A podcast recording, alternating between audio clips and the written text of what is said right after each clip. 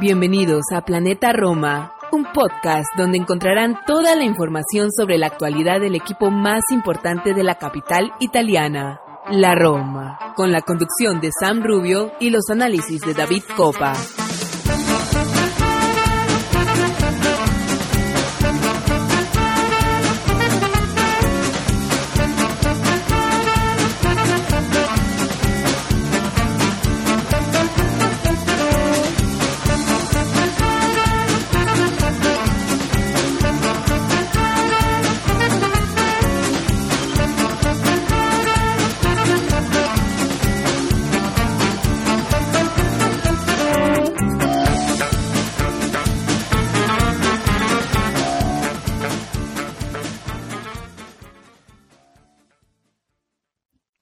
¿Qué tal? Y bienvenidos a un episodio más de Planeta Roma Podcast. Primero que todo, feliz Navidad y feliz Año Nuevo. Muy buenos augurios para todos nuestros oyentes, todos los que nos escuchan, que no han sido pocos durante el año. Eh, así que nada, muchi, quería empezar de esa manera, felicitándolos a todos por en estas Navidades, que tengan los mejores deseos y, y que se le cumplan todos sus, sus sueños para, para este nuevo año.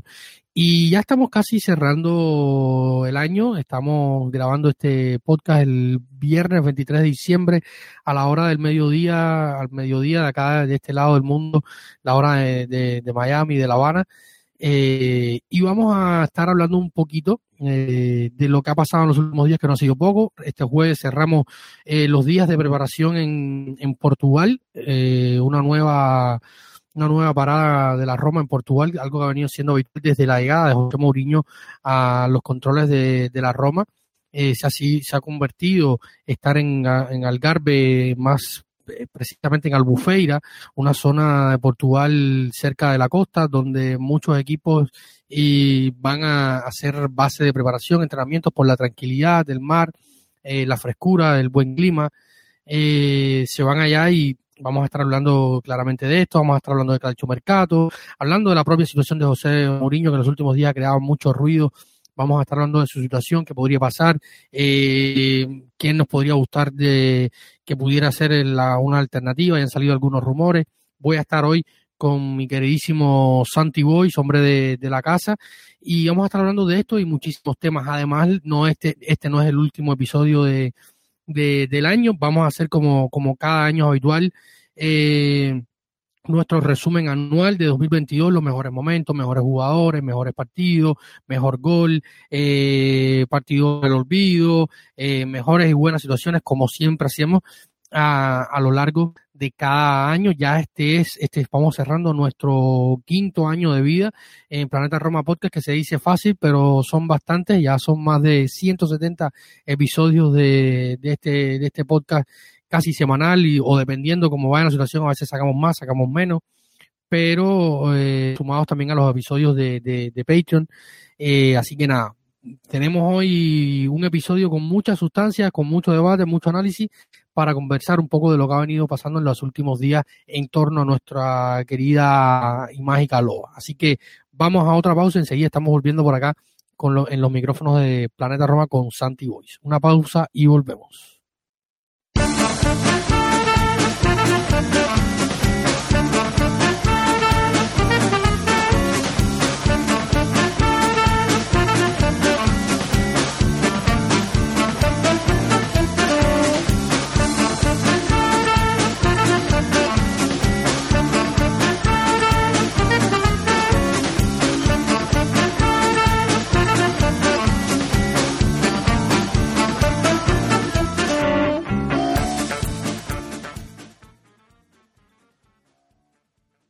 Santi Boys, ¿cómo estás, mi estimado? Bienvenido de, vuelta una vez más a los micrófonos de Planeta Roma Podcast. ¿Cómo estás? Hola David, muy bien, encantado de, estar con todos vosotros y, charlar de, de, la Roma una vez más.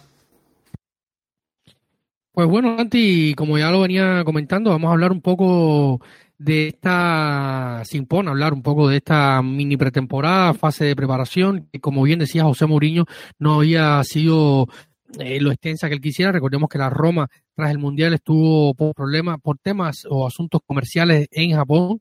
Eh, una semana de, en Japón estuvo el equipo, hizo par de amistosos por allá, eh, pero fue más de carácter comercial, partidos con poca intensidad, eh, viajaron muchos muchos jóvenes, eh, algunos de los de los jugadores del primer equipo eh, no estuvieron, de hecho, por, tomando parte en casi, en casi los partidos por problemas de lesiones. Se Spinazzola, Velotti.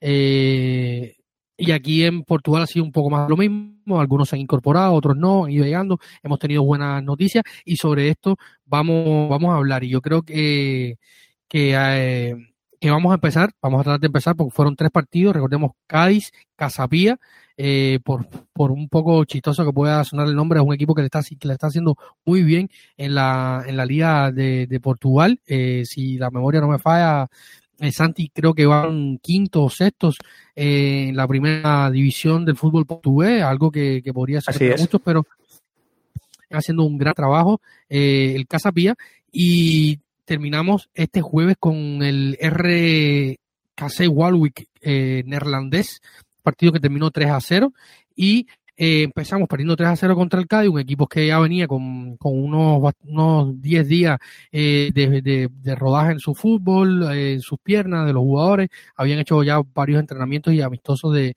de buen nivel. Y el primer amistoso fue terrible, Santi, contra el Cádiz vimos una cara gris de la, de la Roma.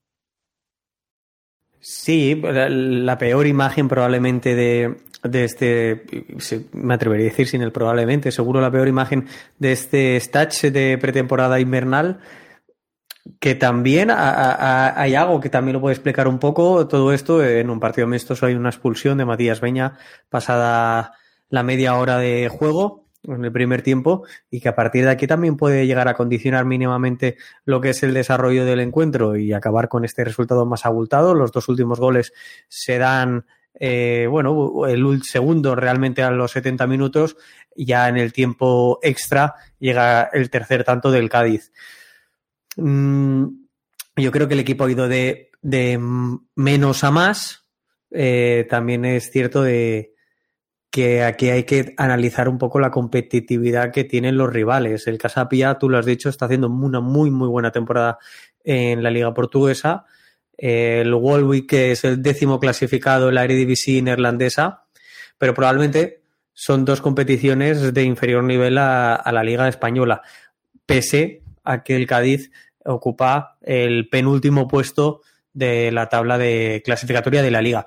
Aún así, tú lo has dicho, venían con más preparación los gaditanos y, y la Roma, una Roma más desdibujada, una Roma que a la vez yo también vi en el segundo partido contra el Casapía en muchos eh, momentos un juego mucho más plano, mucho más plomizo, más pesado, ¿no?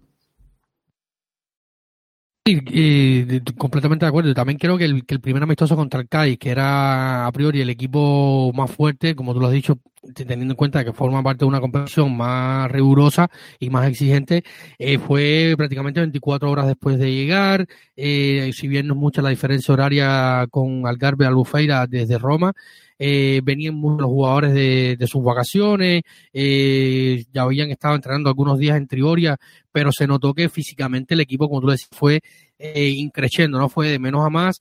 Eh, se notó el, el, partido contra el Casapía, si bien a nivel de juego, no, como tú lo decías, no fue eh, el más rimbombante, eh, fue un buen rival porque fue un rival muy intenso, fueron a presionar, a correr, a, hicieron al equipo trabajar. Ya en el último partido se notó, un, yo vi un equipo más fresco físicamente, más preparado después de varios días de trabajar y fue también que el rival también ofreció, o sea, quizás por, por el nivel de, de la Eredivisie, eh, ofreció poca resistencia y, y pudo eh, controlar muy bien eh, la Roma el partido. Yo creo que, que, va por ahí. Ahora lo preocupante es que se vienen tres días más de vacaciones eh, por Navidad y el próximo lunes se estará reiniciando lo, lo, los entrenamientos antes.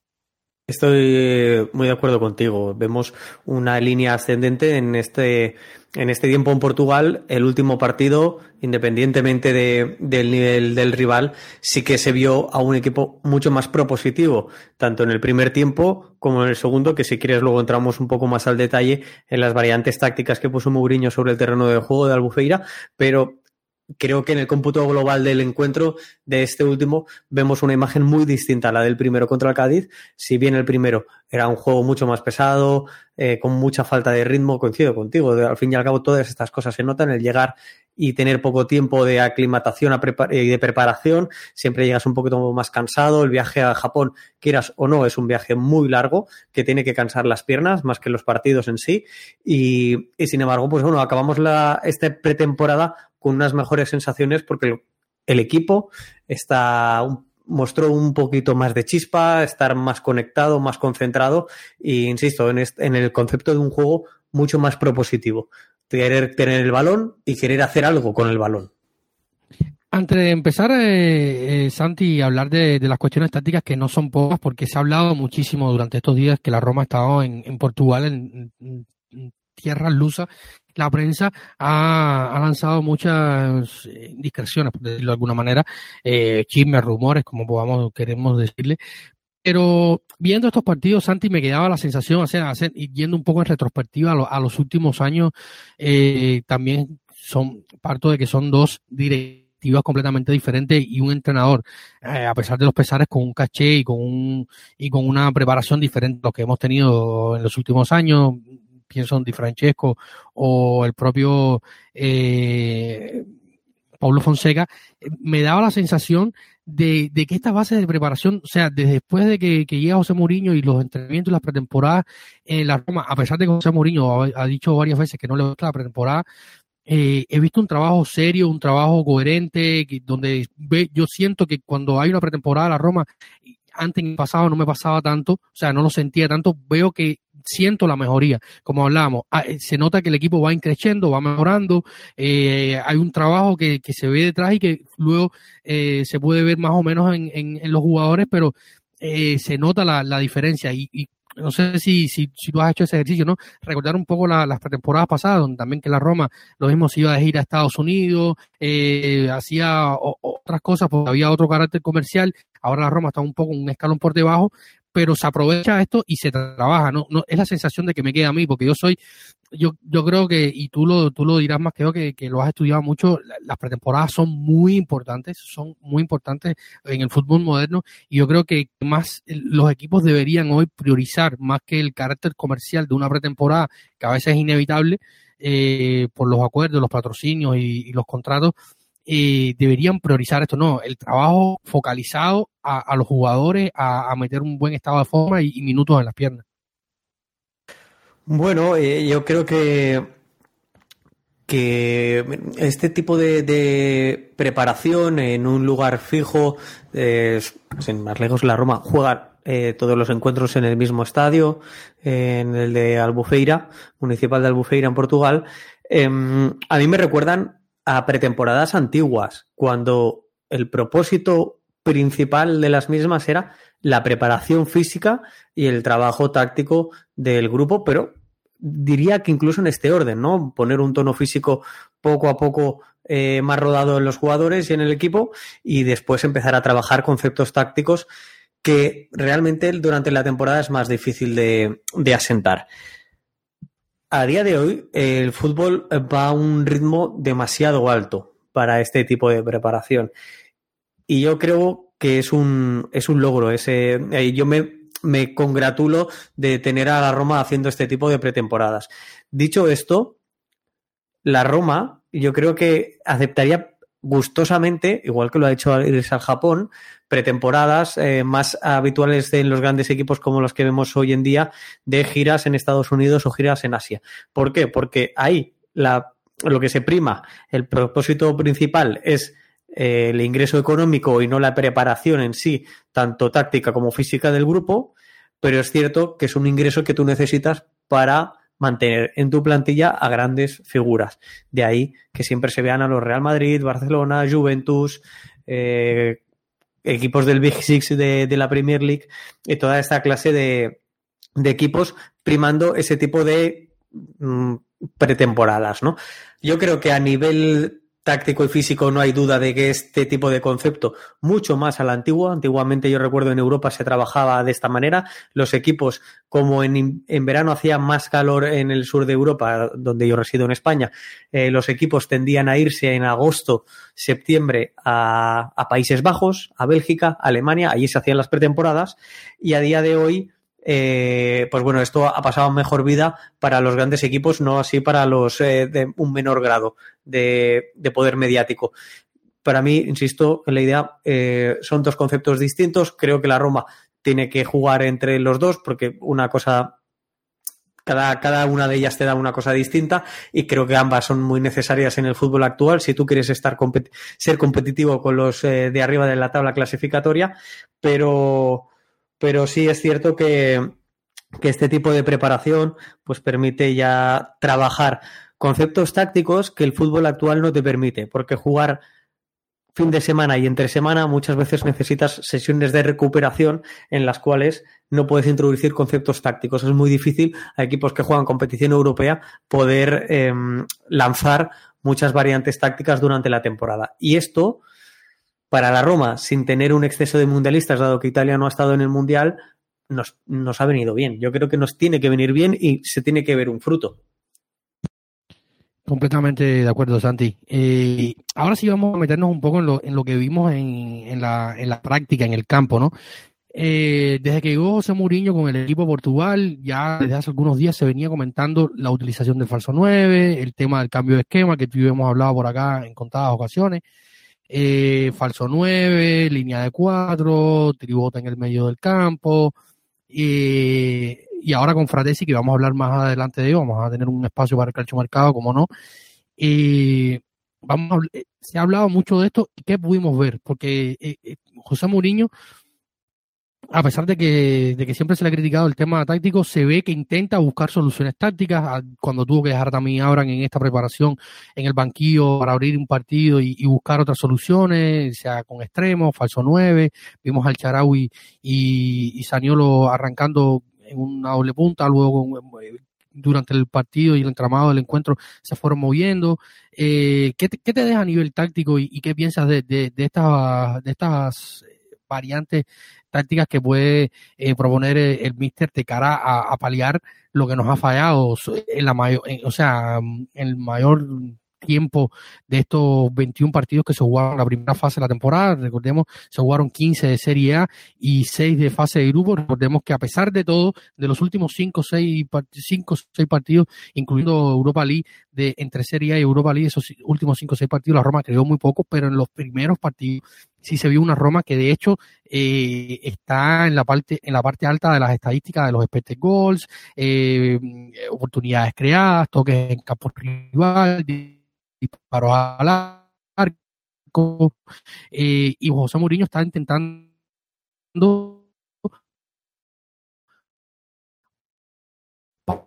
paliar eso para que no vuelva a ser un tema o sea o, haga el menos daño posible a partir de enero cuando empecemos el cuadro el próximo cuatro de Boloña. ¿Qué, qué viste? ¿Qué, qué, te gustó? ¿Qué no te gustó? ¿Qué, qué, te deja el? ¿Qué, desde, y el míster desde la táctica y lo que trató de trabajar y lo que poco que se pudo ver? Bueno, eh, yo creo que hay, hay varios temas a tocar y de diferente importancia. Para empezar, eh, el tema del dibujo táctico, que esto es muy relativo en el fútbol actual, porque lo ideal es que el equipo sea muy fluido, tenga la capacidad de atacar y defender, así lo requiera el rival y lo requiera el encuentro, y tú eh, estés dispuesto a atacar y a explotar esas debilidades del rival o a llevarle a un fallo. pero es cierto que, vale la pena resaltarlo. Los partidos que, le hemos podido ver, yo insisto que el del Cádiz es el que menos referencia eh, tengo porque porque es el que pude ver en menos, en menos medida, los otros dos los he visto totalmente completos y, además creo que la, expulsión condiciona, condiciona aunque sea un, partido de pretemporada.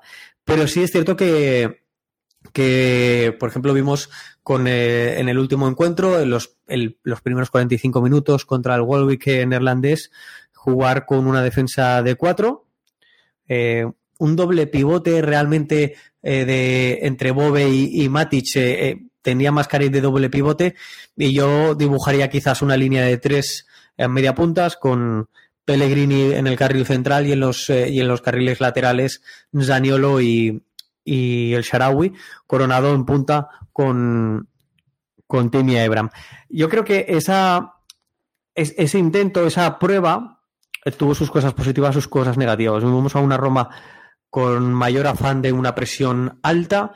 Creo que la presión alta, la Roma no la hace bien. No es una cuestión de esta pretemporada. Creo que es algo que se viene viendo de forma habitual eh, cuando lo ha querido hacer, lo hace de forma demasiado esporádica, creo que lo hace de una forma muy descoordinada y esto le lleva a perder gran número de segundas jugadas, esas jugadas tras un rechace en el área rival que tú debes ganar para lograr no solo mantener, perdón, no solo mantener la posición del esférico, sino eh, gracias al robo, estar en superioridad numérica y generar una, ocasión clara de peligro, sea con un último paseo o sea con un disparo. En este sentido, eh, la Roma tiende a no ganar esas segundas jugadas y tiende a hacer una presión bastante descoordinada. Creo que también se debe a la voluntad y los fundamentos defensivos de varios de sus jugadores de ataque, principalmente de Zaniolo. Tiene muy poca actitud defensiva en la gran mayoría de los minutos que está sobre el terreno de juego. Y esto le lleva a sufrir muchos en, transiciones. Cuando juega con tres centrales está mucho más cubierto que cuando juega con dos centrales. Entonces, en esos 45 minutos yo le vi sufriendo en transiciones defensivas más de la cuenta y más de lo que requería un partido, independientemente del contexto de pretemporada, sino teniendo en cuenta el rival y la peligrosidad que éste podía llegar a, a, fabricar. Em, creo que la probatura no está de más. Creo que le faltan muchas piezas a la Roma para, para que esto funcione bien y sobre todo le falta mucho trabajo. Que puede, puede ser útil, sí, que creo que hay plantilla para ello, sin duda, sin duda. Tiene jugadores que cuanto más cerca del área, del área rival, eh, más peligro generan. Si no tuviéramos ese tipo de jugadores que cara a gol y cara a último pase fueran totalmente decisivos, estaríamos hablando de otra cosa. Pero es que la Roma los tiene. La Roma los tiene.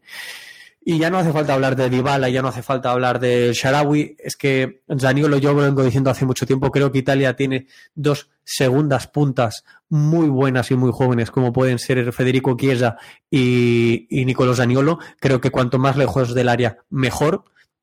Creo que van muy bien, eh, por ejemplo, teniendo en cuenta en Italia en una doble punta, eh, eh, acompañando a Inmóvil o acompañando al propio Velotti. En este caso creo que pueden funcionar a las mil maravillas y creo que tienen mucho potencial para desarrollarse en esa, en esa posición de segundo delantero. Y creo que la Roma de esto lo podemos ver y le podemos sacar mucho jugo a Saniolo de esta forma. No tanto alejado del área, sino más en un carril central. Luego, si nos analizamos, si analizamos cómo se ha jugado con defensa de tres, yo creo que, hemos tenido momentos de, tres centrocampistas, eh, mucho más marcados, con dos volantes o interiores y un, y un cinco. Y, y creo luego hemos tenido momentos también de, doble pivote. Yo aquí quiero resaltar una figura y de luego también te, te, pediré también la opinión sobre el mismo, que es eh, Eduardo Bobé. Eduardo Bobé yo creo que ha hecho ha tenido minutos, jugó el primero el primer tiempo contra Cádiz, jugó eh, muchísimos minutos, no recuerdo si el partido completo, creo que sí, eh, contra el Casapía, y también jugó muchísimos minutos contra el Warwick en el último encuentro de, este, de este stage. Yo los mejores el mejor momento se lo he visto jugando de media punta. Contra el Casapía, el segundo tiempo, abandonó ese doble pivote o esa jugar como volante para jugar por, por delante del doble pivote, una posición en la que estamos más habituados a ver, por ejemplo, a Lorenzo Pellegrini, o en aquel partido en el que se jugaba con ese relativamente falso 9. Yo creo que era más un media punta acompañado de dos puntas. Y, y yo creo que, que Bobe en, ahí da, te da mucho. Creo que es un jugador que en el doble pivote le falta mucho saber leer qué es lo que necesita la jugada, no es un jugador de amasar mucho el esférico, intenta no complicarse y por lo tanto termina eh, acometiendo demasiados pases de seguridad, es decir, hacia atrás o hacia el lateral, y no rompe entre líneas, ni en conducción ni con un pase vertical. Sin embargo, con el equipo eh, un poquito más echado hacia atrás, como es habitual en esta Roma, y con espacios en campo rival y jugando en esa posición de media punta, yo le recuerdo un partido de la, de la temporada anterior en la Conference League, en la UEFA Conference League, eh, contra el CSK de, de Sofía en Bulgaria, donde ya jugó y se desempeñó en un rol similar. Y le recuerdo exactamente lo mismo que vi contra el Casapía. Un jugador que se gira muy bien, controla y se gira muy bien y esto te permite romper presiones, líneas de presión, y luego es capaz de conducir y de filtrar últimos pases. Con espacios sí que es un muy, muy buen jugador y creo que tiene un hueco muy claro en esta plantilla. Eso sí, creo que aún tiene mucho crecimiento, y esto es una obviedad, es un jugador joven, tiene mucho crecimiento para desarrollarse a ese nivel de impacto dentro de un partido en diferentes contextos y diferentes posiciones. Creo que es joven y yo lo dije al principio de esta temporada en el podcast, eh, yo contaría con él y lo vuelvo a decir ahora, yo seguiría contando con él. Bueno, esto es un tema que ahí lo dejamos, eh, porque vamos a hablar un poquito más adelante de, Eduardo Boy. Me parece que ya has, eh, ya ha hecho esta introducción sobre el joven Eduardo, que como tú decías, jugó 45 minutos contra el Cádiz, jugó 90 minutos contra el Casa y jugó poco más de 60 minutos en el último amistoso contra el Walwick este jueves. Yo creo que es un chico con muchísimo talento y vamos a hablar un poquito más adelante de él para profundizar. Y ahora eh, vamos a ir a una, una pequeña pausa, Santi, y luego vamos a dedicarle un, un tramo, eh, unos cuantos minutos a, la situación de, José Mourinho eh, y los últimos rumores de una posible e hipotética salida de la Roma. Así que vamos a, a una pausa y enseguida estamos de vuelta acá en Planeta Roma Podcast.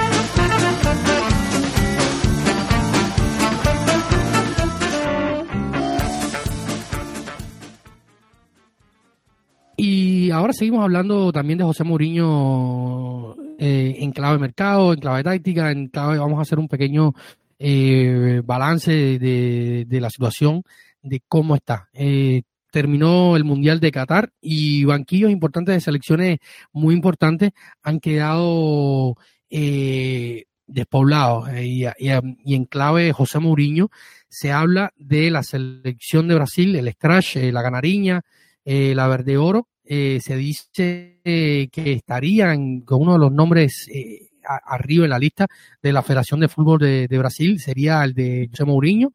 Eh, de hecho, el diario La República este viernes comentó, este viernes 23 de diciembre comentó que incluso un enviado, un intermediario, viajaría a Europa desde Sao Paulo para reunirse con el entorno de, de José Mourinho y explorar las posibilidades, mientras eh, la Federación de Portugal, según el diario Abola, eh, un, uno de los más importantes eh, diarios eh, deportivos que circulan en, tierra lusitana, afirma que el próximo 26, cuando se reanudan los entrenamientos después de tres días para festejar las navidades que le ha otorgado el entrenador a los jugadores, y ese 26 se terminan esos tres días y se recomienza a trabajar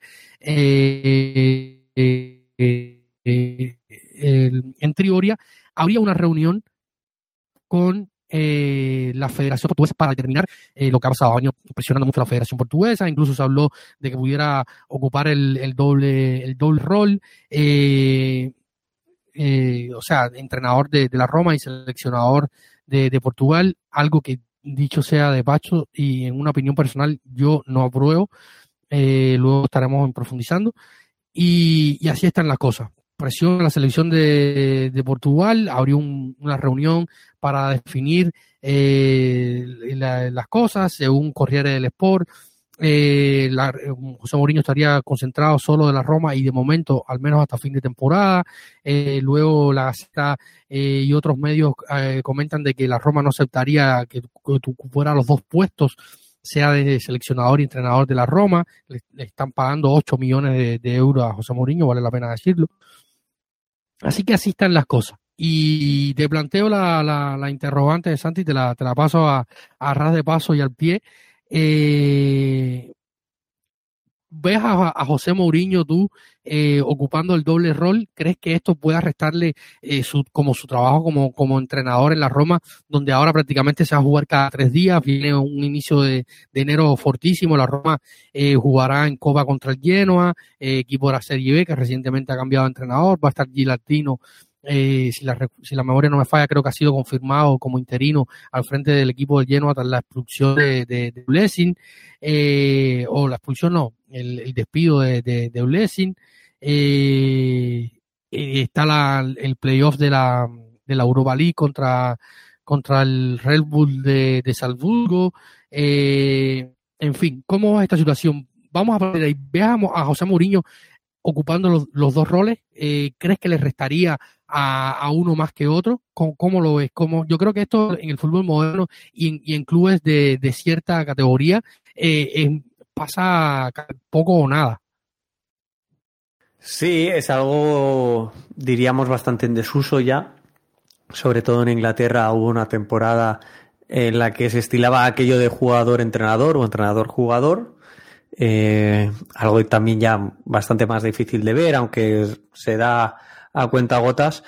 Y, yo creo que, el fútbol y la exigencia del día a día en el fútbol actual mm, no te permite hacer estas cosas o no te, no te acompaña. Eh, entonces, tampoco entiendo que Mourinho sea un entrenador propicio para ello. Creo que es un entrenador muy, muy intenso y, y que estar en dos lugares a la vez es muy complicado.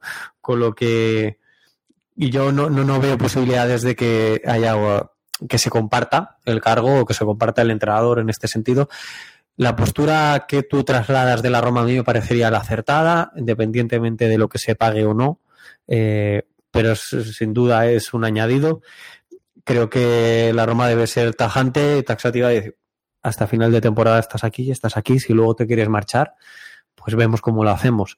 Pero pero es cierto que a mí sí que me ha generado cierta intranquilidad desde la perspectiva, y lo he dicho muchas veces en el podcast, eh, de saber que Mourinho nunca ha estado más de tres años en un lugar, y este ya es el segundo en Roma, y, que yo soy muy amante de proyectos a largo plazo.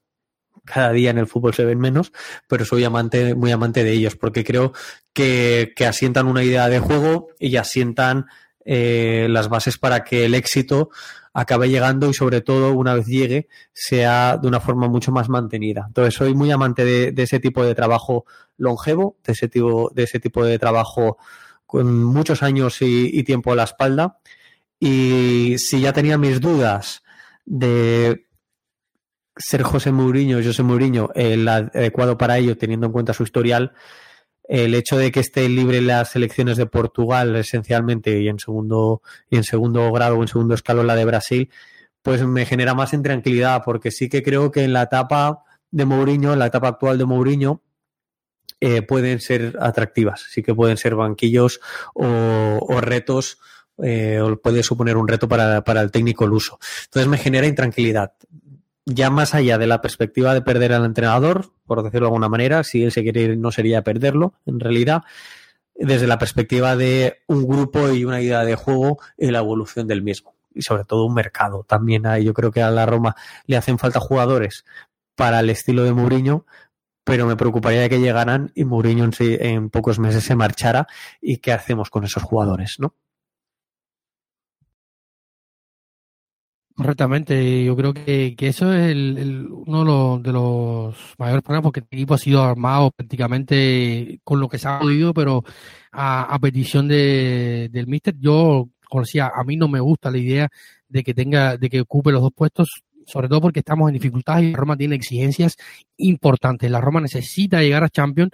Recordemos que hay eh, sanciones UEFA, de sanciones de FIFA Fair Play, eh, que esto limitan el mercado, un mercado que ya era limitado por las deudas y, cómo asumieron los Fredkin eh, e, este aspecto del club desde la salida de James Palota, que algo que se ha tomado con pinzas, se han hecho acuerdos siempre buscando ventajosos hacia el club, como el de Tami Abraham, que, la, que se habla mucho de, los 45 millones, pero es 45 millones a cuenta OTI a largo plazo, gracias a el, club Chelsea que tiene las cuentas eh, eh, en carácter, de carácter positivo, un verde y es de la Premier, ingresa mucho dinero, eh, vender a un jugador eh, 45 millones a, a 3, 4 plazos o 5 plazos eh, no les interesa mucho, además tienen una cláusula de recompra, en fin, así ha sido el mercado de la Roma en los últimos tiempos. Eh, y, hay que, pisar, eh, hay que ir con pies de plomo, hay que ir eh, pisando bien, seguro, y, y, entrar en Champions para la Roma tiene un carácter sumamente importante desde lo comercial y para poder convencer a jugadores importantes, porque el mercado de la Roma estará enfocado y dirigido a, seguir a jugadores que, que están cerca de terminar su contrato o que están terminando su, contrato. Y eh, eh, tener el, o sea, el invitar a esos jugadores a, estar en, una competición como la Champions es un plus, ¿no? Eh, poder enganchar, sea un, gancho a ese jugador, ¿no? Eh, de venir un club que compite en Champions, porque evidentemente los, estos acuerdos con los jugadores de, de media gama, podríamos decirlo así, que están a punto de terminar contrato, van a tener ofertas eh, importantes y muy probablemente equipos que están en Champions. Yo creo que, que la única manera de poder convencerlo, además de, de, un sueldo ventajoso eh, o, o, una u otra posición dentro del equipo en, cuanto a estatus y, juego y minutos, eh, estas cosas enganchan y, y, la Roma, como decía, necesita estar en, en, Champions, necesita entrar a, a, la competición más importante de clubes para utilizar esto como, como ancho, como como una opción a a los jugadores que, que evidentemente van a, va, a seguir Thiago Pinto, que son los que están terminando contrato, los que quedan libres, eh, poderle ofrecer esta opción más allá de los minutos que se le puedan ofrecer del equipo, dentro del equipo, la, la posición, ya sea jerarquía o no, eh, lo importante que puede hacer o no para el equipo, estar en Champions es importante y, como tú decías, eh, Santi, eh, ya es algo que ha quedado en desuso, sobre todo porque el fútbol moderno avanza a pasos agigantados, se juega cada, todos los días y después un mundial en noviembre con una pausa de más de 50 días eh, o casi dos meses, como quieran decirle, se va a jugar muchísimo a partir de enero y la Roma necesita cumplir sus objetivos y yo creo que necesita de la concentración y el aplomo de todos, incluido José Mourinho. Ahora, eh, si él desea seguir o no, eh, yo creo que como tú lo decías, hay algo importante que es, que es lo que, cada periodista o cada opinión, nota eh, de prensa sobre el tema habla, es sobre la permanencia y la duración de, de los trabajos de José Mourinho. Y esto es lo que pone un poco en duda, es un ¿Qué piensas, eh, Santi? ¿Es mejor que se vaya José Mourinho, que se quede, que, que, hay un cambio, que se decida la situación? Eh, ¿Cómo lo ves? Yo lo que creo adecuado es que, sal, que salga el propio preparador, el propio técnico uso y deje claras sus intenciones a nivel público para que los medios de información sigan eh, lanzando hipótesis sobre todo ello, ¿no? Eh, al grupo, em, pues le tranquilizará saber si puede o no puede contar con el, con el, con el entrenador actual. Yo, a mí me sorprendería, sinceramente, que Mourinho dejara el cargo ahora mismo. Me sorprendería mucho. Que lo hiciera finalizada la temporada, no. Y, y yo creo que esto es lo que hay que, que dejar eh, bien atado y bien cerrado por parte del club y sería ya no elogiable, para mí sería exigible que el técnico a nivel público pues lo hiciera público. Si, se valga la redundancia, pues que, que, que, él a nivel mediático corte todas estas eh, hipótesis, insinuaciones, notas de prensa que tú estabas comentando con anterioridad y, y, dejarlo, y dejarlo totalmente cerrado porque como club te permite saber hacia dónde vas y con quién vas y cómo, y cómo vas, ¿no? y, no hay nada más importante que tener un proyecto y tener una, base. Los entrenadores van y vuelven.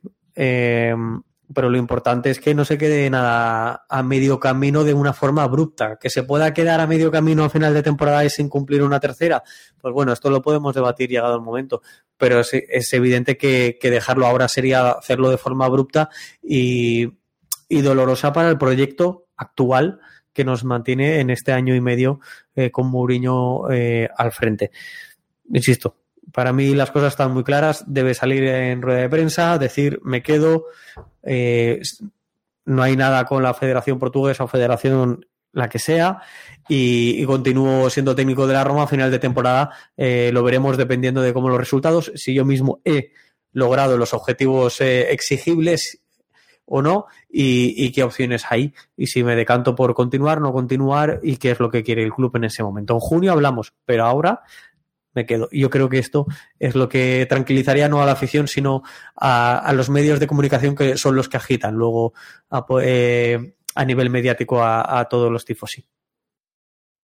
Sin duda, yo creo que, de esto se hablaba mucho. De hecho, cuando llegó a Portugal estuvo rodeado de, la prensa, fue muy asediado. Y, te digo, a mí también me sorprendería bastante que, que ahora mismo enero se fuera, a no ser que sea una oferta irrechazable. No he visto, he leído eh, que la selección de Portugal tuvo algunos problemas con Fernando Santos, las cuentas, los pagos, no, no profundicé mucho en el tema, pero sí eh, vi algo. Eh, y, José Mourinho no le va a costar poco, o sea, asumir la dirección de, Portugal mínimo sería un sueldo similar de la Roma. no estoy al tanto de, los de los sueldos de los seleccionadores, a nivel mundial, pero me parece a mí que 8 millones por un seleccionador es un sueldo importante por lo bajo. Y luego me parece que, que por, por como él ha hablado durante el tiempo de los fracking, de la oportunidad, de la Roma, por el, por la acogida que le ha dado el, eh, el club, eh, por el feeling que hay entre, entre la afición y, y, el, y el entrenador. Eh, estamos hablando que en los próximos partidos de, de la Roma en el Olímpico ya se han vendido más de 200.000 entradas para los partidos como local, o sea, lo que es una locura, partidos contra Boloña, lleno en Copa, Fiorentina, eh, en fin, yo creo que, habla a las claras del feeling que ha creado José Mourinho con eh, la hinchada y, esto sin duda yo creo que pudiera jugar un papel, al menos hasta respetar eh, el fin de, esta temporada. Luego, también dependiendo un poco de dónde estemos, si logramos entrar en Champions o no, se podrá avanzar más allá del acuerdo original que eh, es hasta 2024, no hay cláusulas de rescisión, no hay acuerdos para extender mucho más allá, es un acuerdo plano hasta el 2024, eh, más allá de lo que preveía el primer año de contrato desde un sueldo que fue pagado entre partes entre Roma y, y eh, Mira, David, para, para poner una referencia, en este último Mundial de Qatar, el, el técnico de un combinado nacional con un sueldo más alto fue Hans, Hansi Flick, entrenador de Alemania, con 6 millones y medio de euros. Eh, el sueldo normal de un entrenador en un equipo eh, top europeo está por encima de ello y probablemente en el de Flamengo también. Pero, pero bueno, es evidente que en la Roma cobra más, aunque por un reto de este calibre yo entiendo que, que Mourinho sería capaz de cobrar menos de lo que cobra en, en la Romatite, en Brasil, cobraba 3 eh, millones y medio y Fernando Santos en Portugal 2 millones con 2. ¿Tienes, tienes eh, por allí el, sueldo de, Luis Enrique? Sí, además lo recuerdo de memoria, Luis Enrique estaba cobrando un millón con uno, no llegaba ni siquiera al millón y medio, se quedaba en el millón raspado era de los sueldos más bajos de las selecciones eh, top, por así decirlo.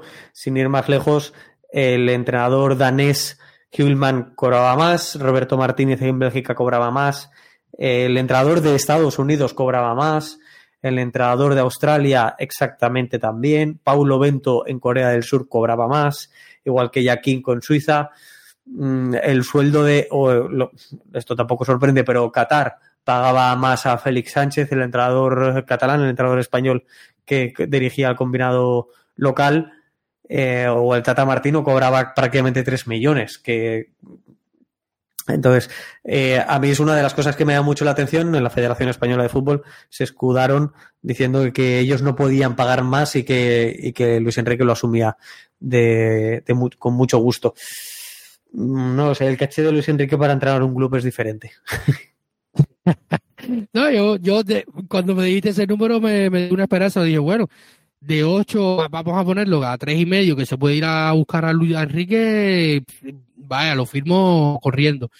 Porque Luis Enrique sin duda es un nombre que, que a la afición gusta mucho, al menos a mí. Hicimos un, una encuesta en nuestro grupo WhatsApp de, de, Patreon. Dicho sea de paso, un saludo a todos nuestros Patreon. Eh, muchísimas gracias por confiar siempre en Planeta Roma, por aportar eh, y ser parte activa de, la comunidad de Planeta Roma para que este proyecto, sea el podcast, sea la web, eh, pueda seguir existiendo. Muchísimas gracias a todos, repito. y si quieren ser parte activa de Planeta Roma, entrar al grupo de Patreon, tener la posibilidad de estar en nuestro grupo de WhatsApp, contenido extra y tal, simplemente desde su dispositivo móvil se descargan la, la app de, de, Patreon o directamente desde su navegador de, de su PC o su portátil, eh, patreon.com slash eh, planeta Roma. Allí nos podrán encontrar nuestro espacio y suscribirse a alguna de las ofertas partiendo desde un dólar que tenemos para formar parte de eh, nuestra comunidad más activa. Y, dicho esto, Santi, en estas, en este em, eh, encuestas que hacíamos ahora, eh, WhatsApp permitió eh, hacer estas encuestas, en WhatsApp lo hacíamos y, la mayoría votó a Luis Enrique. que ya tú y yo hablamos por acá en los últimos días de, de Luis Enrique, y otro de los nombres que ha salido en los últimos días es el de Pochettino, que me parece que es irse al otro extremo, porque si vemos el sueldo que estaba recibiendo en el Paris Saint Germain, la Roma no puede soñar con eso eh, jamás de, los de, los jamases. Eh, si tuvieras, por ejemplo, que escoger ahora rápidamente, tú eres el director, de, tú eres Thiago Pinto, y tienes que firmar, eh, más allá de tu sentimiento español, claro está, tienes que firmar pensando en la Roma, en un entrenador, entre Luis Enrique y Pochettino, ¿a quién te llevaría?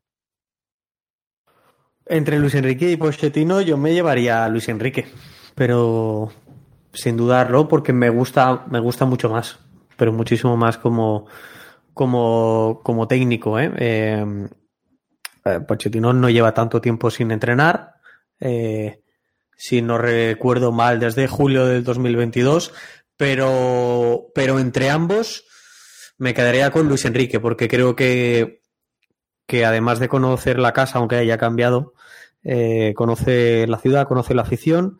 Eh, yo veo muy improbable ese regreso de Luis Enrique. Tampoco sé si las segundas partes son buenas, teniendo en cuenta que además la primera no lo fue en exceso. Eh, pero me encantaría ver a Luis Enrique triunfar como no logró hacerlo en, en su año en, en Roma, en aquel 2011-2012. Pochettino mí es un técnico que, no me desagrada, que sin duda alguna nos mantendría, porque se lo ha ganado así el propio argentino, eh, con un técnico de nivel, pero, pero que me deja un poquito más frío. Quizás sea mucho más parecido Pochettino a, a nivel de juego a Mourinho y pueda tener una línea un poco más continuista en lo que estamos viendo actualmente en la Roma, que el propio Luis Enrique. Luis Enrique yo creo que le daría la vuelta al, al calcetín de, de, forma brusca y creo que Pochettino podría llevar eh, un poco eh, esa línea continuista, como bien he dicho. Ah, sería una cuestión a analizar. si pudiera elegir, si pudiera elegir, yo me quedaría con Thomas Tuchel. Lo único que sucede es que creo que Thomas Tuchel eh, se, nos, se nos va muy, muy, muy, muy lejos. Creo que, que, ese caché sí que no lo podemos llegar a pagar. Pero a mí el que me gustaría de los que ahora, por ejemplo, suenan, se han dicho y está libre, uno de ellos es Thomas Tuchel. Tuchel sería ideal, pero primero dirigen bastante poco los alemanes en Serie A, lo decía los otros días eh, eh, conversaba con un amigo y se decía, es sorprendente los pocos alemanes que han dirigido. Sería de que yo recuerde en este siglo y según lo que, lo que he buscado, recuerdo a Rudy Follett con la Roma un partido en aquella catastrófica temporada del 2004, que dirigió un par de partidos, y luego está Blessing, que dirigió eh, la segunda tras la dimisión o el despido de, de, de Chechenko en el Yema terminó ese medio año con, el lleno y luego continuó en la Serie B hasta que fue despedido. pero según mi memoria y lo que he buscado, o sea, a lo mejor no he encontrado la información concluyente, pero eh, estamos hablando de que son dos técnicos en 22 años alemanes. O sea, llama la, poderosamente la atención de que el alemán no va a dirigir mucho eh, a la Serie A. Tampoco es que lo hayan hecho mucho eh, en otras ligas. O sea, son tú que sigues más la, la, la, Bundesliga que yo, pero yo, yo la he seguido habitualmente.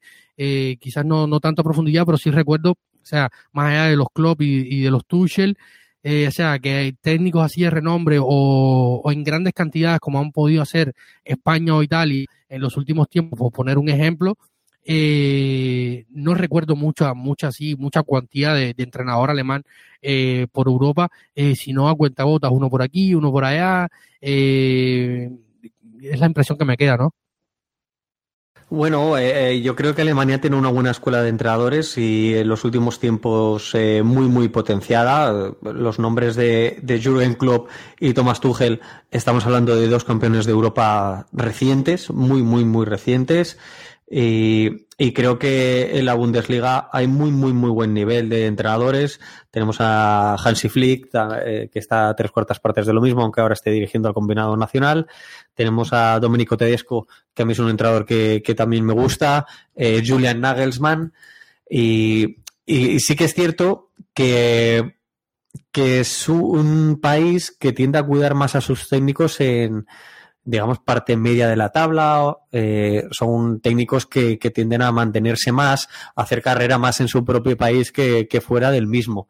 Eso es verdad pero creo que ahora hay muy buen nivel de técnicos alemanes, probablemente a grosso modo sean los que podemos encontrar más, más cantidad en un nivel alto, aunque también creo que Italia en los últimos años ha venido desarrollándose muy bien en este sentido y en este aspecto, y que, y que a mí, por ejemplo, nunca es tarde y, es más, es un entrenador joven, pero a mí me hubiera gustado ver a De Chervi en Roma y, quizás lo veamos algún día.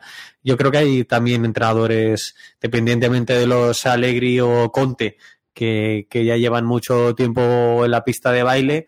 Hay otros eh, más recientes como, es, como el que he mencionado de Chervi o Vincenzo Italiano, que vienen dando más fuerte y que vienen haciendo buenos papeles en realidad en la serie A, como ahora de Chervi. Veremos qué tal le va en el Brighton, pero yo le tengo buena, buena esperanza y mucha fe el, el, nombre de, de, de, Domenico Tedesco, que, que es italo-alemán, y pudiera ser una opción, si la memoria no me falla, está, está libre Santi, ¿no? Después de su experiencia en el, en el Leipzig. Sí. Sí, sí. Eh, hay que recordar que Domenico Tedesco es el técnico, quizás es algo circunstancial, pero, pero es el técnico que ha levantado el único trofeo del Leipzig en su historia, en su corta historia. Lo hizo con la DFB Pokal el año pasado y yo creo que cuando tomó las riendas del equipo lo hizo muy bien.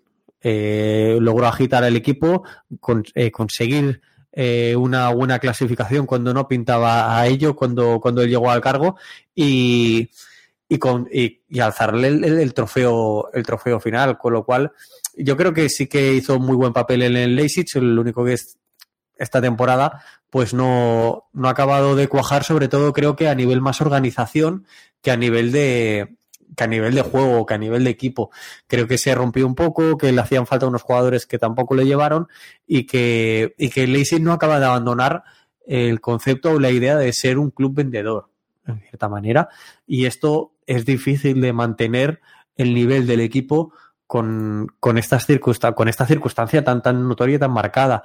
Entonces yo creo que esto también le acaba pasando un poco de factura, pero es un equipo que al final el año pasado consigue entrar en puestos Champions cuando pintaba muy muy difícil, es cierto que solo con un punto por encima del Union Berlin que fue el quinto clasificado y que esta temporada no ha empezado no había empezado del todo bien, pero ya ha retomado el rumbo. Ahora con eh, Marco como, como entrenador, que fue en que sustituyó a Domenico Tedesco. A mí Tedesco me gusta. Me parece un entrenador muy interesante. Creo que, que con un Schalke muy deficitario eh, hizo muy buen papel, llegando a, a, llevarlo a, la segunda posición en su día. Luego es cierto que el equipo empieza a caer estrepitosamente, con muchos problemas en el, en el club y acaba, se culmina todo con su descenso. Él ya no culmina el descenso, aunque sí que es cierto que si no recuerdo mal empieza esa misma temporada con el club. Y, y su etapa en Rusia con el Spartak eh, Moscú también es por motivos personales que él lo abandona, pero es muy buena. Eh, teniendo en cuenta también cómo se encuentra el equipo y cómo lo deja, creo que deja muy buen pozo. Insisto en que su etapa en el Leipzig, aunque haya sido corta, a mí me parece buena. Entrenador italiano, a los dos años se fue con su familia a Alemania, nació en Rosano Calabro, porque hay otro Rosano que está en Veneto, pero este es Rosano Calabro, de Calabria, en la provincia de, de o sea, es calabrese. Eh, y pudiera ser también quizás una alternativa. Yo si tuviera que elegir, también elijo a, Luis Enrique, más por lo del entramado táctico y técnico, eh, sabiendo, como tú decías, que, que es un, un, timonazo, un giro eh, inesperado a los acontecimientos, porque se iría al otro lado de, de, la filosofía que practica hoy la Roma de José Mourinho. Eh, sobre todo. Y, vuelvo a decirte lo mismo que te que te decía antes. ¿eh? Yo creo que a nivel ofensivo, la Roma tiene jugadores muy buenos para jugar un tipo de fútbol mucho más propositivo en campo rival, como el que entendemos que, pudiera pretender Luis Enrique. Creo que para Luis Enrique nos haría falta otro tipo de jugador, sobre todo atrás, eh, desde la portería, pasando por los centrales como, como en el centro del campo, eh, a nivel de pivote defensivo, por decirlo vulgarmente, pero en la faceta ofensiva o en la fase ofensiva creo que tenemos jugadores de sobra para cualquier tipo de técnico que venga. Sin duda, yo lo decía, sobre todo pienso en Luis Enrique porque eh, para mí es muy importante eh, que un técnico de la Roma tenga un feeling con la visión y, conozca la plaza y además a nivel comunicativo Luis Enrique, eh, que guste o no a, la mayoría, es un tipo que sale a enfrentar a la prensa como lo hizo en su primera etapa. Y, yo luego creo que, que, que, la primera etapa que tuvo Luis Enrique en la Roma, si tuviera una segunda, eh, o sea, tendría que terminar por debajo del séptimo puesto. O sea, que cualquier cosa que sea el séptimo puesto hacia arriba, que tampoco es que venimos de ser una Roma más, eh, dominadora de la Serie A y estar siempre en puestos de Champions, o sea, no estaría muy, muy complejo. Pero bueno, este es el, este es el tema con José Mourinho. Eh, así han estado las cosas. Veremos cómo se desarrollan los acontecimientos los próximos días. La próxima semana estaremos eh, teniendo otra emisión de, este podcast y estaremos eh, ofreciendo algunas actualizaciones sobre lo que ha ido sucediendo. Ahora vamos a, a otra pausa para ya entrar en la parte final de este episodio y comentar un poquito sobre calciomercado, algunas situaciones eh, que se han dado en los últimos días, comentarios, rumores y eh, dejar esto eh, bien claro. Así que vamos a una pausa ya sobre la hora de, de episodio y volvemos enseguida.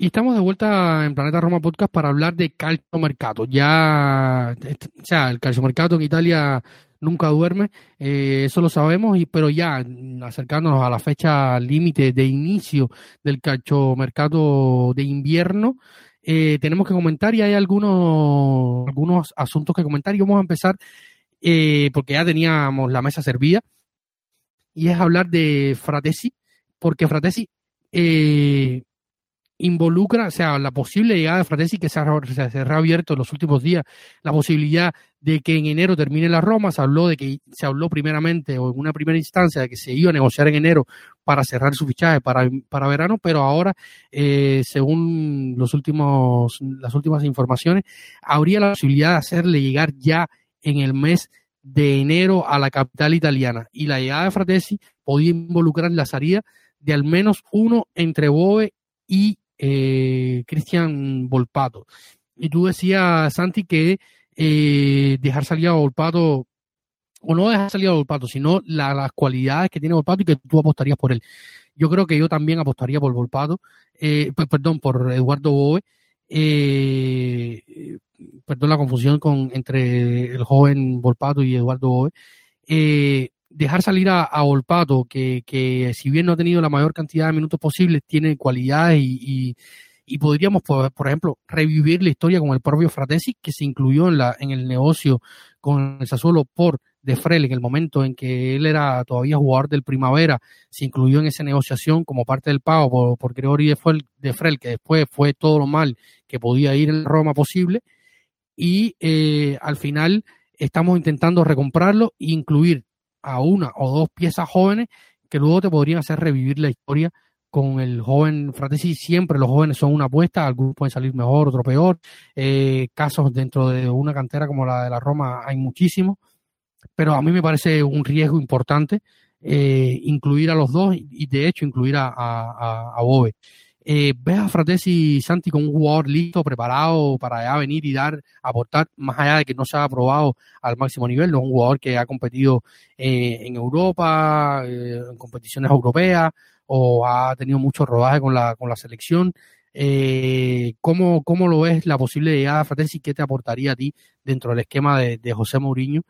Y, y cómo es la, la partida de uno de los dos muchachos, Volpato o Bobe. Tú recuerdas seguro por aquella época en la que también llegó De Frel del Sassuolo, llegó otro jugador con pasado romanista y que a día de hoy te diría que si no es el más importante es de los más importantes. ¿Recuerdas su nombre? Eh, no sé, recuerdo recuerdo un par porque hemos mandado tantos allá. Eh, Politano, eh, Camaca. No, otro más importante. Actualmente en la primera plantilla de la Roma. Lorenzo Pellegrini, el capitán. Lorenzo, Pellegrini. Entonces, yo es cierto que es un comentario muy oportunista este que estoy haciendo, ¿eh? eh pero sacar jugadores para luego recomprarlos es algo que me escuece mucho, es algo que me duele en el alma, a nivel de, más allá de nivel táctico, de lo que puedan encajar o no puedan encajar. Pero sacar jugadores de tu propia cantera. El Sassuolo lo cedió al Ascoli, al Empoli y al Monza antes de meterle 36 partidos en la Serie A. ¿Por qué no lo pudo hacer la Roma esto? Insisto, sé que estoy abriendo otro melón distinto al que tú me has preguntado, pero es algo que a mí me molesta y mucho. Me molesta y mucho. Lo he dicho más de una vez, creo que la Roma debería apostar económicamente, porque sé que es una inversión, en tener un segundo equipo, por encima del primavera y que haga de medio a medio camino eh, entre el primer equipo y el equipo primavera, porque creo que nos permitiría aprovechar un poco más a esos jugadores y saber si están preparados o no para dar el salto y cuánto les puede costar. Y luego hacerles una cesión a un equipo de Serie B cuesta menos desde un segundo equipo porque lo sigues manteniendo. Y creo que es una política que la Roma debe apostar mucho más por ella, por el desarrollo, porque no nos olvidemos, ¿eh? junto con el Inter, junto con la Atalanta, la Roma es una de las mejores canteras de Italia. Y desperdigar jugadores romanos, y en muchos casos romanistas, por el resto del fútbol italiano, eh, es una pena, es una pena. Porque creo que jugar con jugadores que saben lo que es esa camiseta y el valor que tiene para sus aficionados, porque ellos han sido aficionados y han ido al Olímpico a animar al equipo, eh, creo que es un valor incalculable y creo que pesa y se nota en un terreno de juego y sobre todo en momentos complicados. Dicho esto, Fratesi encaja encaja muy bien en esta Roma. Creo que es un jugador que nos permitiría jugar con dos volantes y, un cinco, es decir, darle una mayor solidez al, al centro del campo. Creo que es un jugador un poco en la línea de lo que pudiera ser a grandes rasgos eh, también eh, Gini Vignaldum, pero creo que no es un jugador como el que tenemos a día de hoy y que lo que más se podría acercar quizás pudiera ser Bobe, y, pero Bobe está sin esa experiencia que ya tiene Fratesi en, el fútbol profesional italiano. ¿Es interesante? Sí. ¿Dejaría marchar a los dos? No, si van con eh, transferencia eh, completa, es decir, si van traspasados. Si van cedidos, sí que me lo podría plantear, pero traspasados, no, no me lo plantearía. De verdad que no. Y además que el jugador ha planteado muchas veces ya, eh, hablo de Fratesi, su voluntad de volver a, a la Roma. Entonces, y ahora estoy en este mismo momento comprobando cuando finaliza contrato David David Fratesi con el, con el Sassuolo.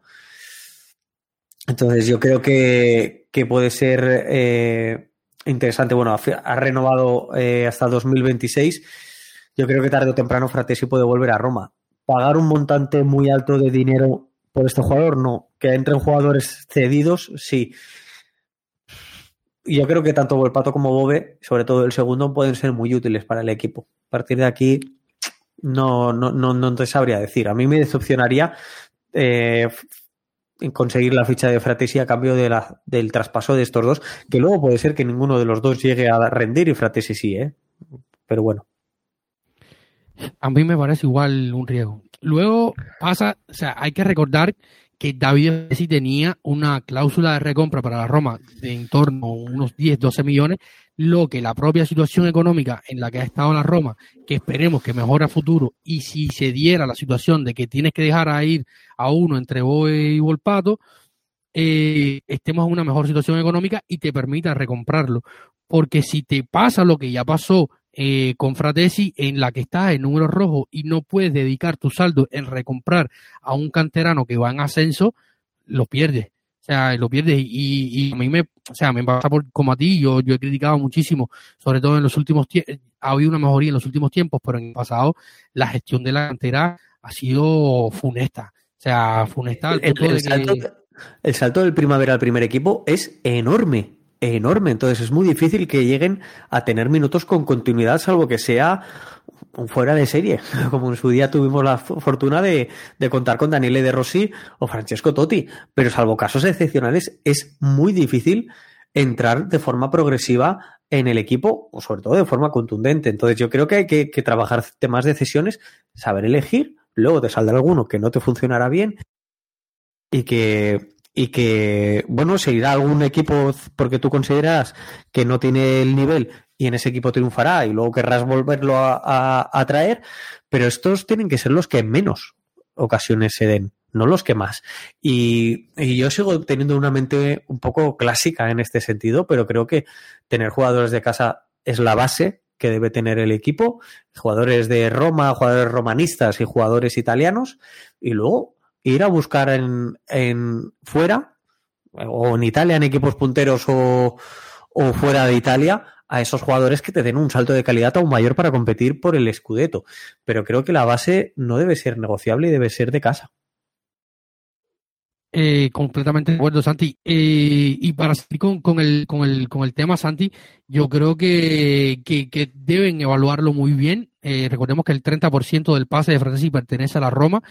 Eh, y esto es una de las cosas que voy a favor para pensar en, en cuanto a, a la llegada del mediocampista, que a mí me parece un gran mediocampista. No sé si dará el salto cualitativo teniendo en cuenta lo que hay en el mediocampo. Luego habrá que pensar. Se habla de que a raíz de la llegada de Fratesi, decía hoy Sky Sport, que se cambiará el medio del campo, se jugará con Matic, se pudiera jugar con Matic, eh, Winaldun y, y Fratesi en medio, con Pellegrini y, con Pellegrini, Dybala y, y Tami en ataque, un mediocampo tipo, no sé, un poco al árbol de Navidad de Ancelotti en el Milan en su época. Eh, pero ves aportando a Fratesi ese salto de, de, calidad sustancial para un mediocampo de la Roma. No. Veo aportando eh, complemento de plantilla. Veo aportando minutos de calidad. Lo veo aportando variantes tácticas pero no le veo dando de forma inmediata un salto eh, para tener una Roma muchísimo más eficiente. Creo que en ese, que en ese aspecto eh, y en el centro del campo, la Roma, según lo que tiene a día hoy en plantilla, necesita más un lo que en Italia se llama registra, un 5 que le gusta amasar bien el balón.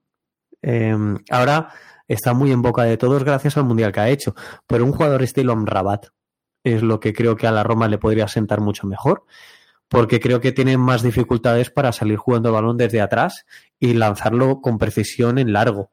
Y creo que la Roma en este sentido mm, no tiene a ese jugador y creo que el error más grande que se pudiera cometer sería conformarse con tener a Cristante ahí. Y sabes que soy un gran defensor de Cristante, pero Cristante no es un 5.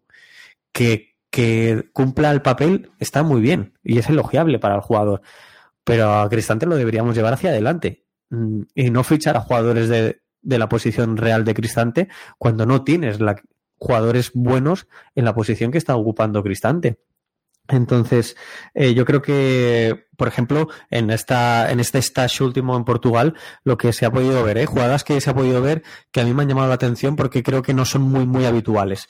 Por ejemplo, contra el Casapía se vio muy a menudo, eh, sobre todo en el primer tiempo, eh, no tanto en el último encuentro contra el Walwick, pero eh, la Roma combinaba de tal forma para salir jugando, eh, se acerca y le lleva el balón al carrilero, normalmente al carrilero izquierdo. Este tenía apoyos en corto, donde podía tener a ese jugador, a ese 5, tenía a un volante y tenía al, al, o al media punta, que podía ser Pellegrini, y al delantero, que en este caso era el Sharawi, que es la posición real que debe ocupar y no la de carrilero, ese segundo punta, eh, acercándose mucho, mucho pegado a la línea de cal para ofrecerle un pase también en vertical y de esa forma llegar a campo rival. Esto también te propicia otra jugada.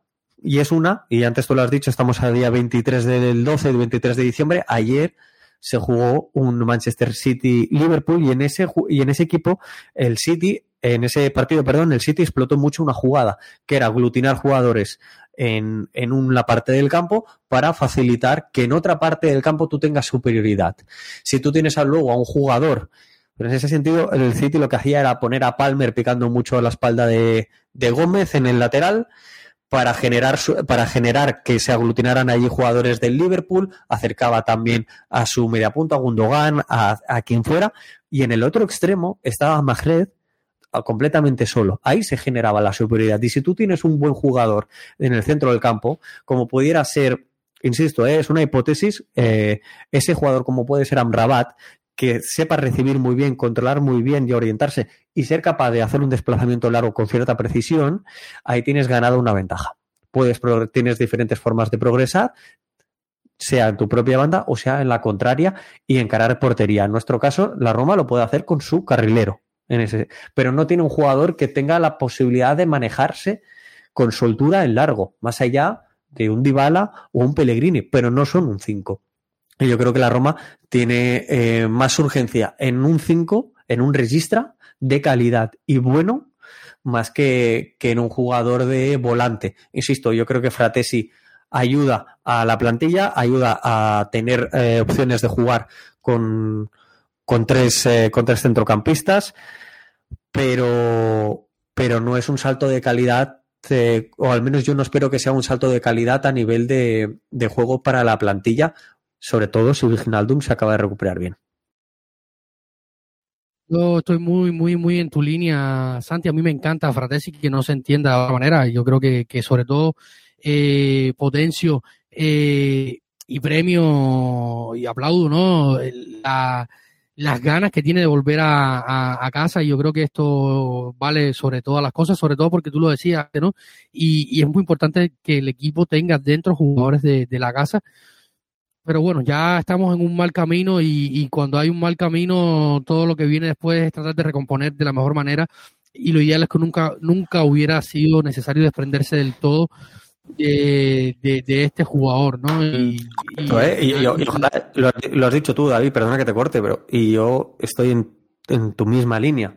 Ojalá venga Fratesi y ojalá triunfe con la Roma, sin duda alguna. ¿no? Yo de eso que nadie lo ponga en duda. Yo lo que sí que tengo muchas dudas es de que eh, te, sea ese jugador que te desatasque, desatasque partido, sobre todo con una recuperación de Viginaldum. Ahora, que Viginaldum continúa en Roma un par de años, con David Fratesi, pues aquí tienes a un jugador con mucha experiencia que le puede aportar mucho a un David Fratesi con 23 años y en edad de crecimiento deportivo y, de madurez personal.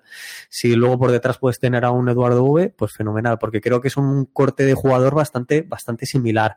Jugador eh, de mucho recorrido y un jugador que con espacios pueden, pueden causar eh, mucho impacto en el, en el terreno de juego, en el, en el partido y con mucha llegada, con capacidad de estar en ambas áreas, lo que antes se llamaba un box to box, pero con mucha más técnica y con mucha más actual del fútbol actual. Y yo creo que Fratesi es un jugador muy interesante para la Roma, pero para mí no sería una prioridad. Pues muy, muy de acuerdo contigo, Santi. Y y sea, que se entienda esto, no, no es que estamos diciendo que, le va a ir mal y, muchísimo menos. Y luego hablabas de, de, de Gini que se viene recuperando, ya hizo una, superó algunas pruebas físicas eh, y atléticas en Triboria antes de partir hacia Albufeira, hacia Algarve, en Portugal, con el equipo. Luego comenzó a trabajar parcialmente con el equipo, a hacer los entrenamientos parciales con el equipo. Y según contaba el diario El Tempo, eh, esta semana necesitará al menos un mes más para estar listo completamente eh, y a disposición de José Mourinho. estos son estos tiempos varían Esperemos que, sea lo más pronto posible, pero si hablamos de un mes, eh, partiendo de esta información, estaríamos hablando los finales del mes de enero. O sea, que podríamos haber, empezar a ver el verdadero Gini Winaldo o algo cerca de un jugador que te pueda dar el 70 o 80% de su capacidad física, atlética y futbolística a partir del mes de febrero. Y, y, de febrero hasta final de temporada tiene que romperla toda Gini para que se mantenga su sueldo no bajo. Recordemos que se paga a dos partes entre la Roma y, el Paris Saint Germain.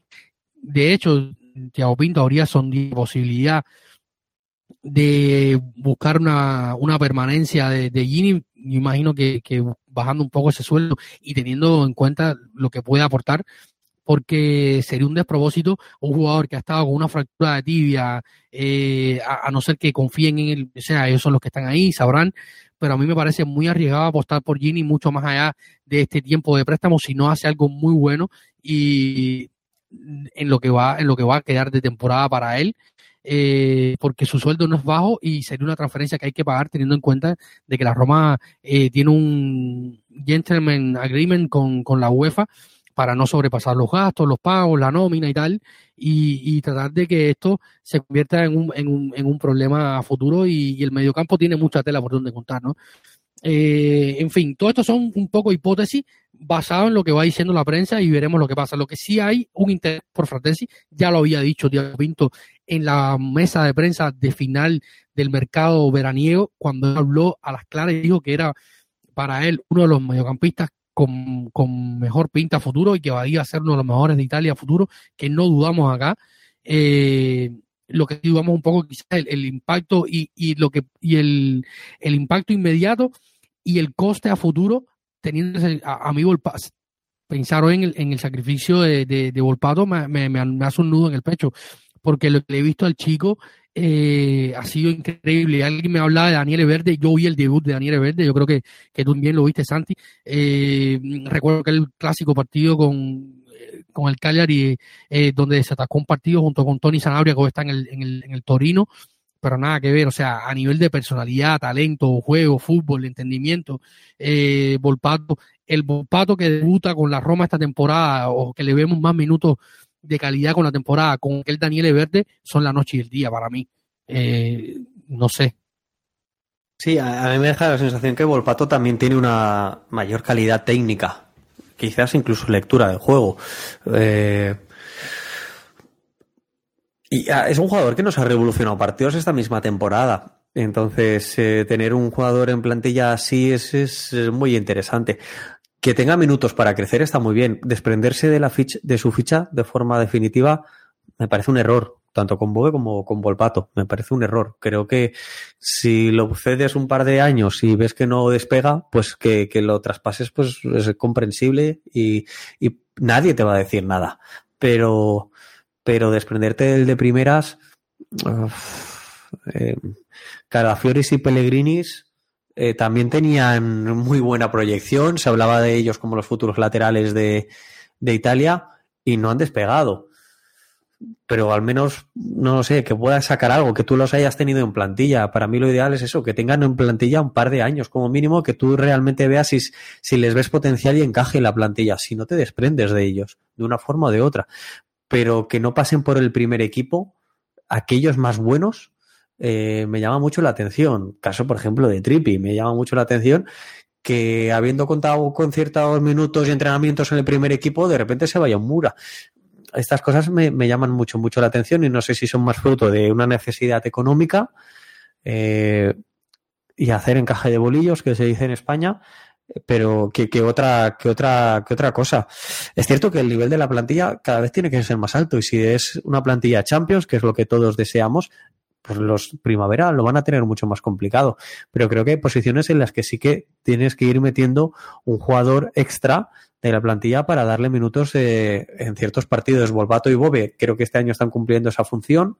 Me hubiera gustado que ambos tuvieran, sobre todo Bobe, tuvieran más minutos, pero, pero como tú decías, a mí Volpato creo que es un jugador de, mucha calidad y que si se centra, si la cabeza eh, no se le escapa como le ha pasado a Escamaca, eh, hablando de otro canterano, em, creo que, que Volpato es un jugador con condiciones para, para ser determinante el día de mañana en su equipo, dentro de varios años, ¿eh? dentro de muchos años. De hecho, esto que mencionó a Pellegrini y a Calafiori, Pellegrini, al menos este año, yo con el Eintracht Frankfurt le he visto ya buenos partidos, jugando tanto de lateral como de carrilero, siendo ya un jugador bastante serio a nivel profesional, aunque no sea o no, aquello a día de hoy que, todos queríamos y presagiábamos cuando estaba en la Roma, ¿no?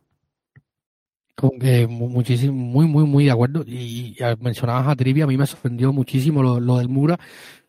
Sobre todo porque yo creo que a lo mejor talento para jugar en una serie B vamos de largo y he visto jugar en Serie B mucho peores que Trippi, pero pasa que también cuesta a veces apostar por los jóvenes en la Serie B eh, y me sorprendió el destino, un destino, exótico, si se quiere, eh, el fútbol de, Eslovenia, aunque si el, si el Mura es un equipo que compite en Europa y que esto le puede también aportar minutos de calidad al chico, pero que no haya tenido ninguna oferta más eh, me llama también un poco la atención, teniendo en cuenta que, David, a mí me encaja mucho, y lo hemos visto partidos, insisto, ha desatascado partidos, no muchos, ni mucho menos, estamos hablando de uno o dos casos solo, pero es un jugador muy joven, pero la Roma tiene, tiene un déficit a, la hora de ser vertical, se ha visto en este estás de pretemporada que no se está dando tampoco con una solución en ese sentido, y es en el uno contra uno. La Roma eh, tiende a partirse mucho, a atacar con muy pocos jugadores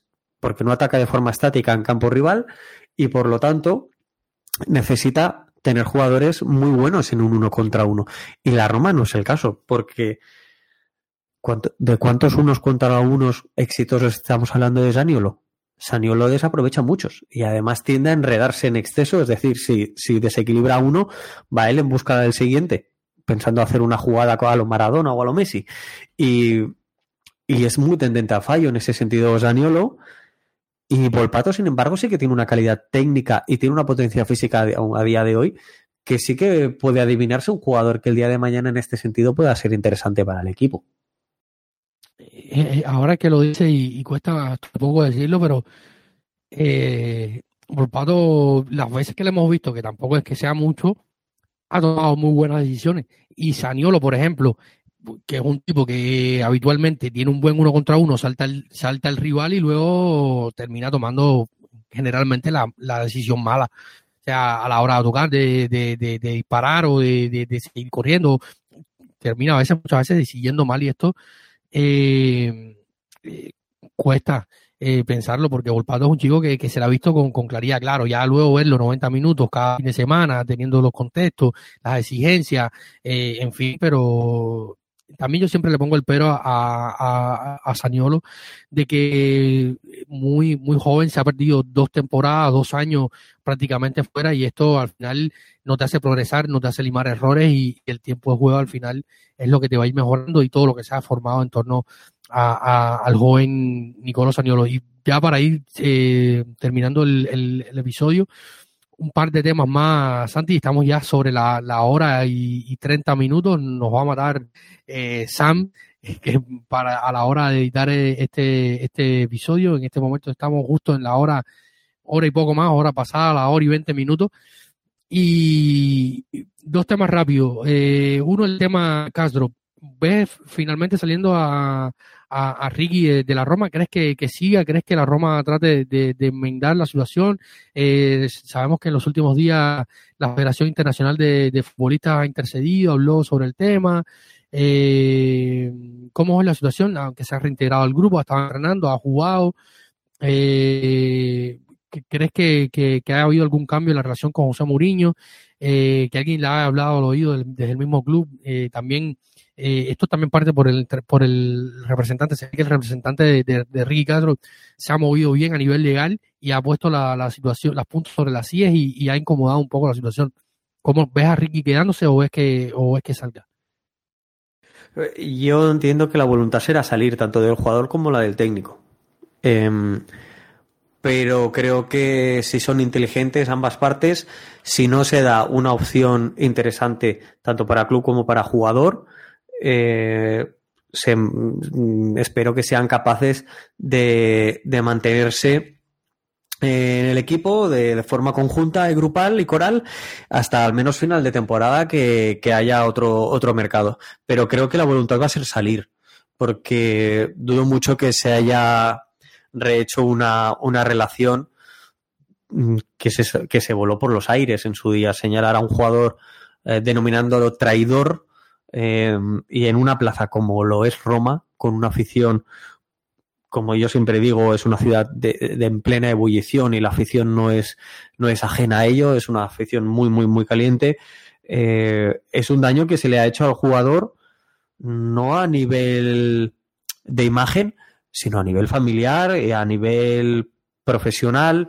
ha quedado muy señalado sin necesidad de haberle de haber dicho su nombre, pero yo creo que, es muy difícil que el jugador perdone al entrenador y creo que Mourinho es un, un entrenador orgulloso que situaciones de este estilo las ha hecho en repetidas ocasiones durante su carrera deportiva como, como técnico, pero que en esta ocasión creo que por fin vamos avanzando y, y lo insisto, y yo lo digo, yo lo dije en el grupo de Patreons, y yo aquí estoy con el jugador, yo creo que el que se equivoca es el técnico, y creo que el club debe mantener eh, una posición de calmar las aguas y, y, poner un poco negro sobre blanco. Y bueno, vamos a hacer, vamos a intentar lo que antes os, decía, ¿no? Pues el, si hay una opción de ventas y es interesante tanto para el jugador como para el club, se lleva a cabo. Si no, aguantamos hasta junio y entonces vemos qué opciones tenemos entonces, ¿no? Pero en ese momento, en junio. Pero yo veo difícil que después de haberla hecho soltar por los aires, ah, por los aires, volver a reconstruir esa relación es muy, muy, muy complicado. Espero que al menos sean inteligentes como para no hacer de su relación un problema real eh, y que, que se pueda alargar durante el resto de la temporada completamente, completamente de acuerdo contigo, Santi. Partimos del punto de que la Roma quiere una venta definitiva para Ricky Castro, eh, quiere monetizar, pero después de lo mal parado que lo ha dejado Mourinho es difícil. Tiene contrato hasta 2025 y además hay que encontrar un reemplazo que no cueste mucho. Se habló de Josip Juranovic, el jugador del Celtic y el croata, que tuvo muy buena presentación en la Copa del Mundo con Croacia que había estado siendo seguido por el, por el Torino y lo bueno en este caso es que el jugador le da prioridad a la Serie A pero antes habría que vender a Ricky por alrededor de 7, 8 millones, eh, recibir esa, esa, ese cash, esa plata y reinvertirla en el jugador de, carrilero derecho del, lateral derecho del Celtic de Glasgow, lo que parece para enero algo bastante complicado, veremos, pero sin duda la situación entre Ricky Gatro y Mourinho y la Roma, aunque ha mejorado en los últimos días, como decía, ha jugado, ha entrenado, ha estado con sus compañeros, se le ve bastante sonriente para lo fea que fue la situación, eh, veremos cómo, cómo termina.